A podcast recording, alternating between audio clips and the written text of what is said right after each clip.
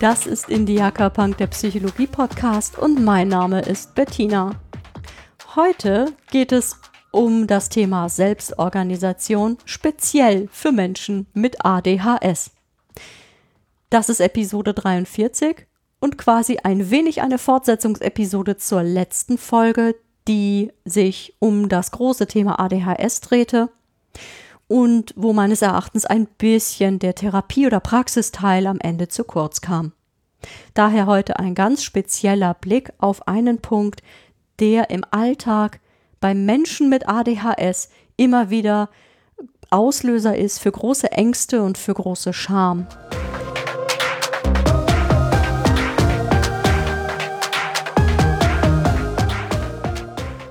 Wenn ich Angst habe, zu versagen, wenn ich mich schäme, weil ich bestimmte Leistungen nicht erbringe, die ich eigentlich von mir erwarte, dann ist das immer schädlich für meine Selbstsicht. Das gibt mir immer selbst einen Dämpfer. Mein innerer Kritiker wird immer kritischer und wertet mich ab. Und das ist nie gut. Denn das führt langfristig dazu, dass ich vor zukünftigen Aufgaben immer mehr Angst bekomme, immer mehr Angst zu versagen und immer größere Scham, wenn ich vielleicht gefühlt einen Fehler mache und den andere wahrscheinlich auch noch bemerken.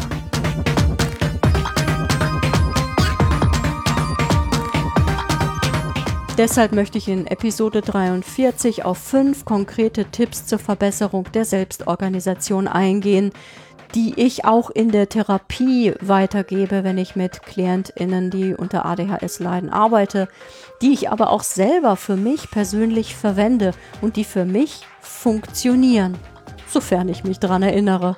Denn auch ich vergesse manchmal, dass ich mich an diese fünf Punkte halten soll. Und äh, zum anderen ist das ein kurzer Test für mein aktuell nagelneues Audio-Setup denn vor einiger Zeit ist mir leider mein geliebter Rechner kaputt gegangen. Nach zehn Dienstjahren ist er nun leider doch kaputt und ich musste mir quasi binnen 24 Stunden einen neuen Rechner anschaffen und habe dabei nicht bedacht, dass mein altes Audio-Setup mit diesem neuen Rechner nicht funktioniert.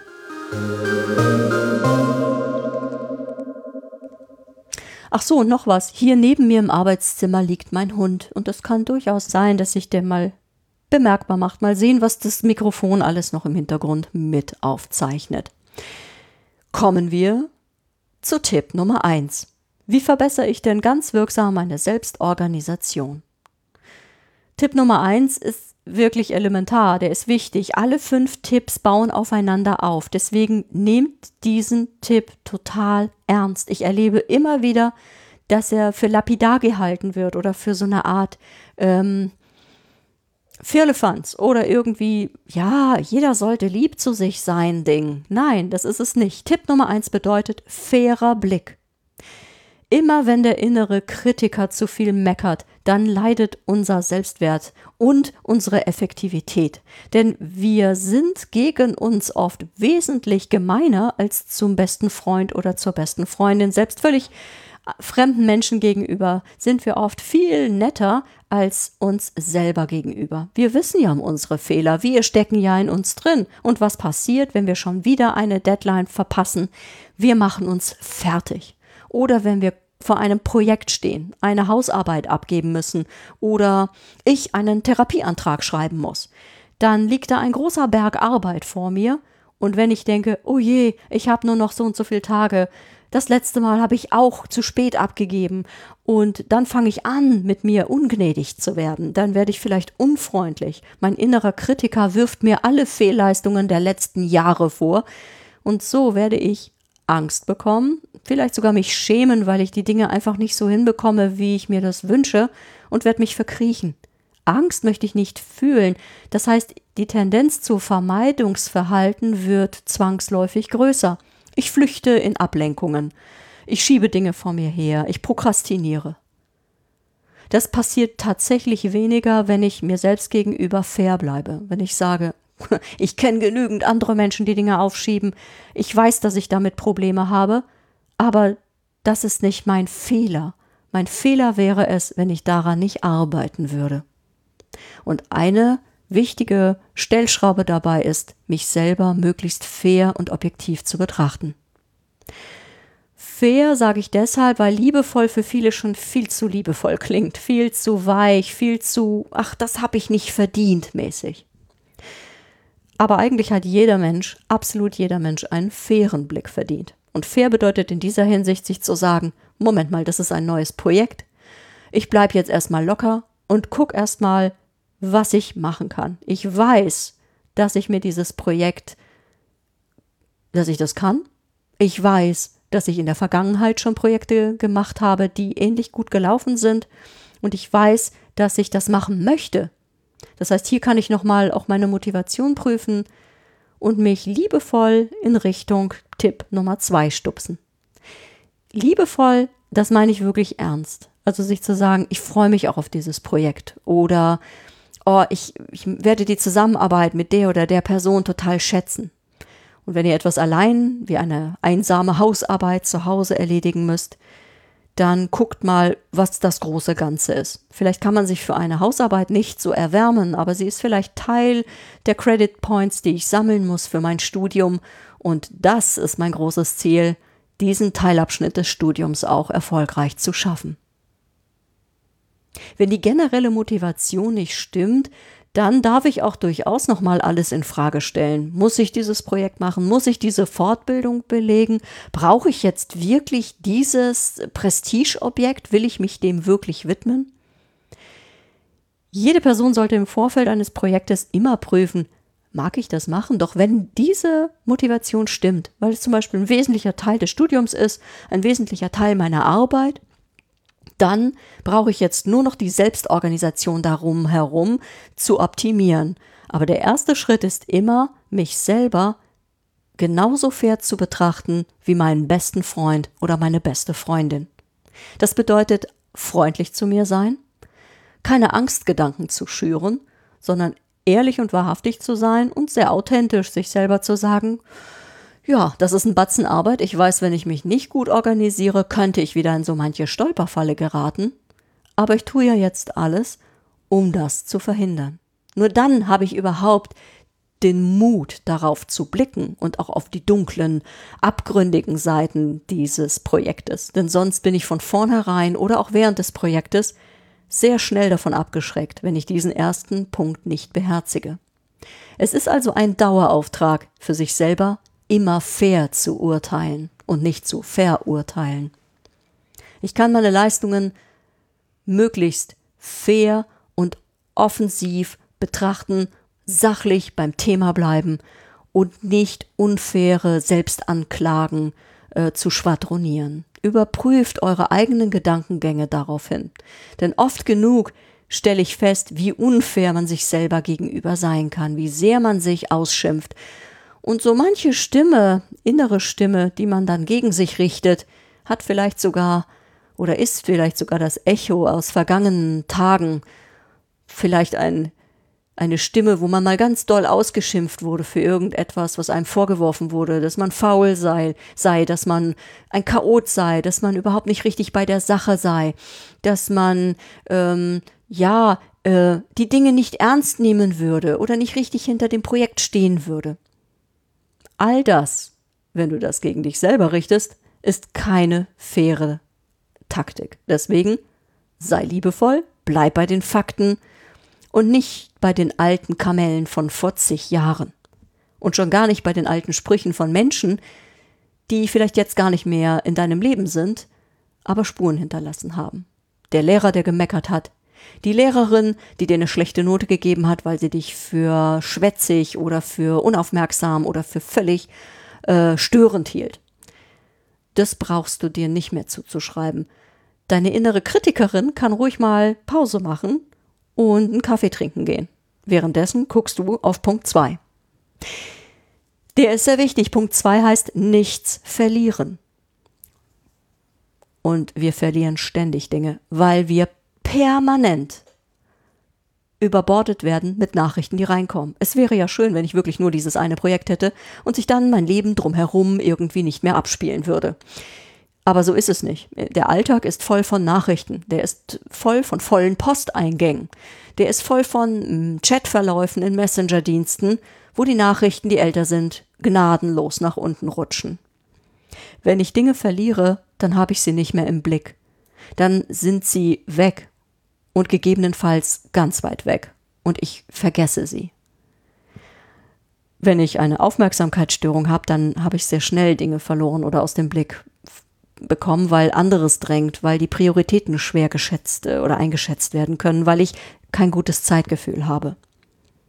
Wie, wie kriege ich das denn jetzt hin, dass ich nichts verliere? Mein Haupttipp ist, ein Generalbuch zu führen. Das tue ich jetzt schon seit fünf Jahren. Und ich habe da Sachen wiedergefunden, die hätte ich definitiv verloren von alten Passwörtern bis äh, tagesaktuelle Aufträge oder Dinge, die ich, an die ich mich unbedingt für diese Woche erinnern wollte. All das steht in diesem Buch, das lauter unbeschriebene Seiten hat, die ich dann füllen kann mit meinen Plänen und Gedanken. Ein Generalbuch, wie man das innerlich gegliedert, wie man das strukturiert, ist dir völlig selbst überlassen und letztlich ähm, ein Teil der gemeinsamen Arbeit bei der bei dem Erarbeiten eines individuellen Selbstorganisationsprinzips, das für dich funktioniert. Aber ein Generalbuch, ich rede auch tatsächlich von einem Ding, von ein, nicht von einer App. Da gehen Sachen ja besonders schnell verloren, weil sobald du das Programm schließt, ist es futsch. Ein Buch ist ein Buch aus Papier mit Seiten, ähm, in denen du blättern kannst. Du kannst in diesem Buch nichts verlieren. Du kannst darin Dinge ausstreichen, um nicht den Überblick zu verlieren. Das kann dann auch schnell passieren. Aber du kannst ähm, die Dinge, die du nicht ausstreichst, die bleiben darin stehen und die kannst du fortführen. Beispielsweise kommen wir später noch dazu. Ein Generalbuch ist also ein Buch, ein großes, sei es DIN A5, DIN A4, voller Seiten, die leer sind oder Linien haben oder kariert oder Punkte, die du für dich gerne anfassen magst und in denen du gerne alles notieren möchtest. Dann verlierst du erstmal nichts mehr. So, und was machst du mit den Chatverläufen und den Posteingängen? Was machst du mit den, ich habe allein, glaube ich, fünf E-Mail-Eingänge und so manches Mal verliere ich eine Nachricht. Passiert mir auch heute noch regelmäßig.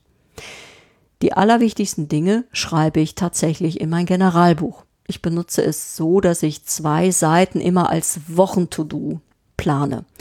Das heißt, das ist, zwei Seiten sind für mich eine ganze Arbeitswoche. Sollte ich nun eine ganz wichtige Mail bekommen haben, dann versuche ich die definitiv in mein Wochen-To-Do mit reinzuschreiben. Das kann ich nicht mit jeder Nachricht, aber es sollten auch wirklich nur die wichtigen Nachrichten darin verzeichnet sein, die, die ich wirklich nicht äh, verlieren möchte. Dann kann noch die ein oder andere Anfrage vielleicht durchrutschen von einem Freund, von einer Freundin, aber wenn du selber merkst, Mensch, bei dem Menschen, da möchte ich mich eigentlich wirklich wieder melden. Du hast schon so ein bisschen schlechtes Gewissen, dass du es schon lange nicht gemacht hast. Schreib diesen Mensch auf deine tagesaktuelle To-Do-Liste. Entweder meldest du dich sogar sofort, nachdem du hier diesen Podcast gehört hast, oder du schreibst es dir auf einen Zettel und machst es noch in dieser Woche. Damit kann man eine ganze Menge retten und das ist ein wichtiges Organisationsprinzip. Punkt Nummer drei. Jetzt habe ich also dafür gesorgt, dass ich mich nicht mit schlechtem Gewissen und Angst an die Arbeit setze. Ich verliere auch nichts, weil ich habe alles in meinem Generalbuch. Brauche ich Tipp Nummer drei. Alles ins Blickfeld rücken. Ich arbeite mit einer Woche im Überblick. Andere arbeiten mit Tages-To-Do-Listen. Wiederum andere lieben ihren Monatsplan und haben darin kleine ähm, Spalten für die einzelnen Tage. Manche arbeiten auch gleich direkt mit einem Kalender. Auch das kann man machen. Hauptsache, man hat alles auf einmal im Blickfeld, was man bearbeiten möchte. Deswegen kann man sich zum Beispiel seine Woche im Überblick auch so gestalten, dass man den Überblick nicht verliert, dass man wirklich alles im Blickfeld hat. Auch da ist Papier viel, viel ähm, sinnvoller als ähm, jetzt eine App. Natürlich verwende ich trotzdem ein elektronisches Kalendersystem, weil ich würde durchdrehen, wenn ich einen Kalender auf Papier hätte, so oft wie ich Termine austauschen muss, verändern muss, aktualisieren muss. Ähm, diesen Kalender habe ich im Hintergrund fast den gesamten Tag offen und äh, der läuft auf meinem Rechner und auf den gucke ich auch immer wieder drauf. Denn wenn ich diese App schließe, ist mein Kalender auch wieder aus meinem Sinn und damit weiß ich auch nicht mehr so richtig, was da drin steht, weder für heute noch für die Woche. Also alles ins Blickfeld rücken heißt, ich sortiere meinen Arbeitsbereich so, dass alle relevanten Dinge wirklich vor mir sind.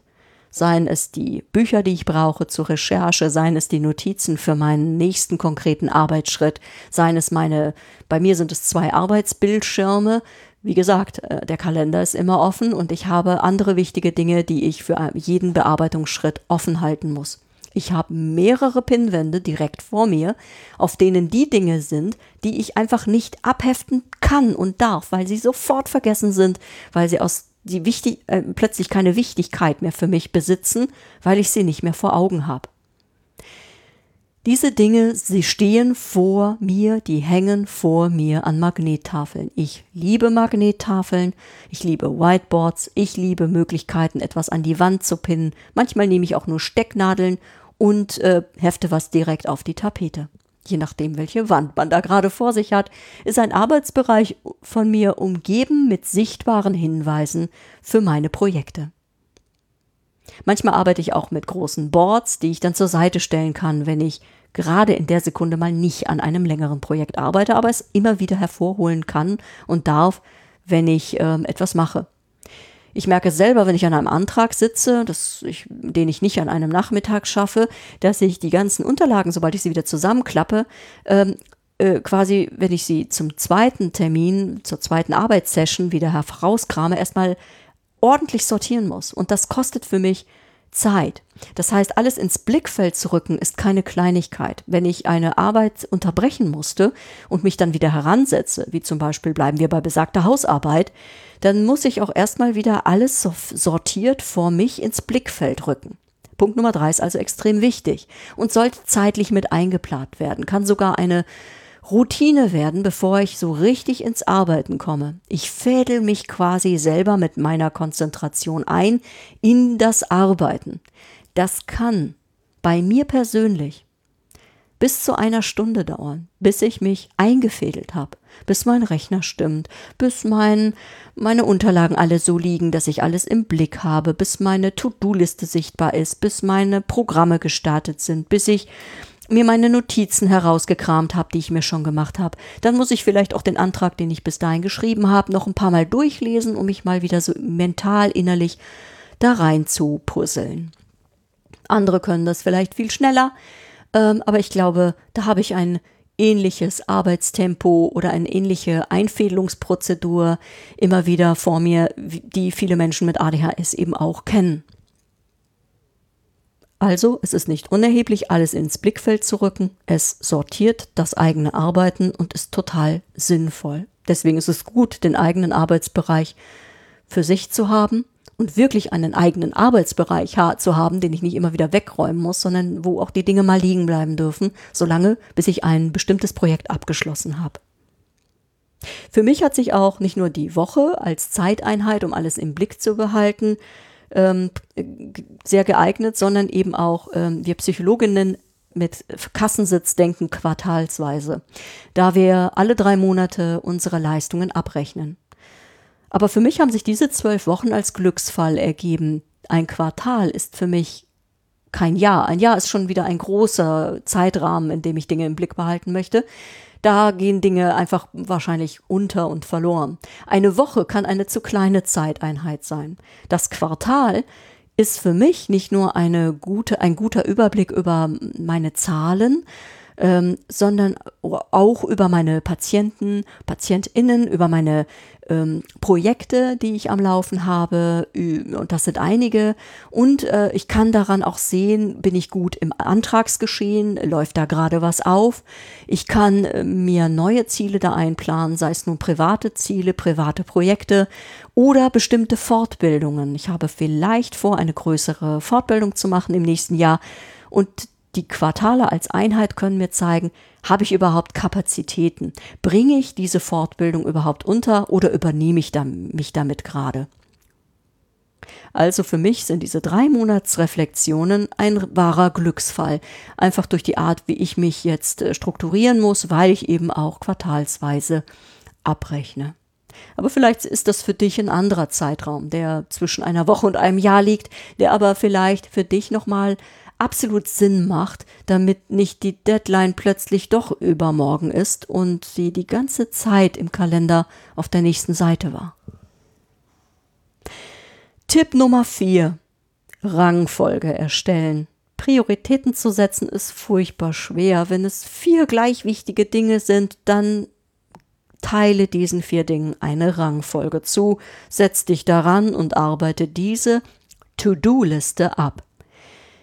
To-Do-Listen sind oft völlig fehlerhaft konstruiert. Es ist nicht eine To-Do-Liste, wenn ich da drauf schreibe, Lernen für die Prüfung oder Hausarbeit am 19. Oktober abgeben. Das ist keine To-Do-Liste, das sind Metaziele. Auf der To-Do-Liste, da steht immer der nächste konkrete Schritt. Ein Projekt besteht beispielsweise aus vielen nächsten Schritten. Und ich breche quasi mein Projekt Hausarbeit auf viele, viele kleine Unterschritte. Vielleicht muss ich eine Kapitelstruktur machen, vielleicht brauche ich noch Recherche für bestimmte Kapitel, vielleicht muss ich auch meine Zeit, die ich noch brauche, um Literatur zu besorgen oder mit dem Prof zu sprechen, mit einplanen. Es gibt viele nächste Schritte, viele kleine Dinge und die kann ich runterbrechen auf die Woche, auf die Tage, vielleicht auf den Nachmittag, vielleicht auf die nächste Stunde. Eine gute To-Do-Liste besteht aus kleinen nächsten Schritten. Ein Projekt wird unterteilt in mittlere und kleinere Meilensteine bis hinunter zum allernächsten konkreten Schritt. Und das kann zum Beispiel sein, sich einen Kaffee zu machen, sich ranzusetzen und dann den Prof anzurufen, weil man noch eine wichtige Frage klären muss. Das heißt, ich erstelle eine Rangfolge und passe die immer wieder an. Überhaupt sind alle Tipps Dauerereignisse. Ich brauche quasi permanent den Überblick. Ich brauche meine Rangfolge, muss ich vielleicht aber auch modifizieren im Laufe eines Tages. Ich muss ja immer auf den nächsten konkreten Schritt abzielen und wenn ich den Prof heute nicht erreiche, kann es sein, dass ich vielleicht erstmal etwas anderes vor, vorziehe, was ich aber heute schon erreichen kann. All diese vier Schritte sorgen dafür, dass ich schon viel besser unterwegs bin und viel besser organisiert bin. Ich muss alle vier Schritte auch immer wieder üben. Denn die etablieren sich jetzt nicht von alleine, nur weil ich sie mir gerade vornehme. Wie gesagt, seit fünf Jahren habe ich ein Generalbuch, aber ich vergesse manchmal die ganze Woche über da was reinzuschreiben, weil ich dachte, ich habe alles im Blick, ich bin im Flow, ich kriege meine Sachen auch so geregelt. Und das kann ein Fehler sein. Ist aber nicht schlimm. Wenn dann der innere Kritiker kickt, gehe ich so direkt zu Punkt 1 und sage, ja, das ist doch normal. Ich vergesse halt mein Generalbuch zu führen. Jetzt habe ich es wieder im Blick. Punkt 3 ist erfüllt. Und Punkt 1, ich bin nett zu mir und fair und mache jetzt einfach weiter. Im Laufe der Zeit habe ich gemerkt, dass noch ein Punkt fehlt. Das ist der Punkt 5. Jemanden mit einbeziehen. Das kann der Punkt sein, der wesentlich wirksamer ist als eine Deadline. Eine Deadline ist ja auch mal wieder mit Angst behaftet. Außerdem, wenn ich kein gutes Zeitgefühl habe, dann weiß ich nicht genau, ob am 24. Dezember noch genügend Zeit ist, vorher die Weihnachtsgeschenke zu besorgen. Ähm, das ist etwas, das weiß ich, und trotzdem kommt jedes Jahr Weihnachten so plötzlich. Das liegt einfach daran, dass ich vorher ähm, eigentlich mir keine Gedanken darüber gemacht habe, wer was bekommt, keine Zeit eingeplant habe und vielleicht Punkt Nummer 5 auch nicht beherzigt habe, nämlich noch jemanden gefragt habe, äh, der mit mir vielleicht sogar einkaufen geht. Und das geht mit Projekten und Arbeit genauso gut.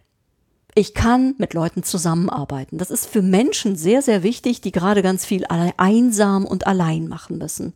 So ein Studium im Lockdown, das war ja, ich muss mir, also ich stelle mir das höllisch vor, höllisch schwer, weil äh, der tägliche Austausch in einem Team mit Leuten, mit denen man zum Beispiel lernen kann, in einer Lerngruppe, kann äh, eine Kontrollinstanz einbauen, die von außen kommt. Ich verpflichte mich gegenüber meiner Lerngruppe, gegenüber Freunden, guten Freunden und habe da jemanden, der mit mir drauf guckt.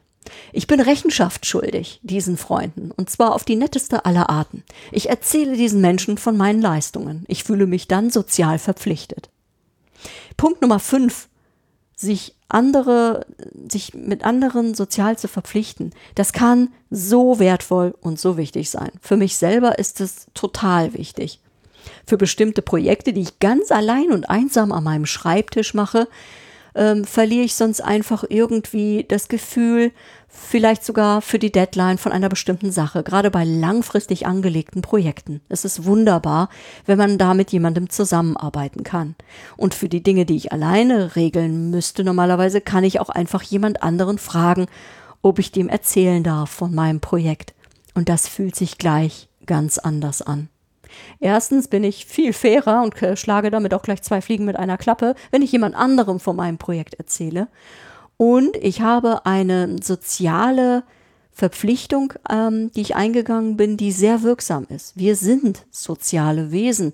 Wir, uns ist wichtig, wie andere ähm, uns sehen und ähm, im Spiegel eines guten Menschen, mit dem ich mich quasi austauschen kann, eines Teampartners, jemand, der vielleicht auch meine Arbeit gut versteht, kann ich ähm, ganz viel bewirken an ähm, Zielen, die ich tatsächlich umgesetzt bekomme. Eine Deadline ist nur eine ähm, eine Notiz im Kalender. Aber wenn ich jemanden mit einbeziehe in meinen Raum, in mein Arbeitsprojekt, und wenn ich ihm allein nur davon erzähle, was ich bis wann geschafft haben möchte, ähm, habe ich die Möglichkeit, ähm, sehr, sehr viel stärkere Bande zu knüpfen und sehr, sehr viel wirkungsvollere Hebel, um meine Ziele tatsächlich zu erreichen.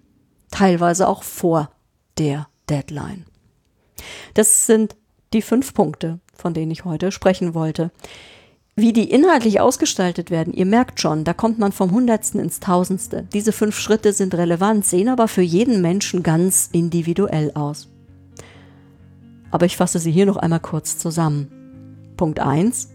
Der faire Blick. Ich passe auf, dass ich mich nicht niedermache, dass ich meinen inneren Kritiker einfach besänftige und mich fair und sachlich beurteile und wirklich nur bei der Sache bleibe, die ich gerade bearbeite. Zweitens, nichts verlieren. Nichts aus dem Blick verlieren bedeutet, dass ich mein Generalbuch führe oder irgendeine Möglichkeit habe, wirklich alle wichtigen Dinge zusammenzufassen und an einem Ort zu haben.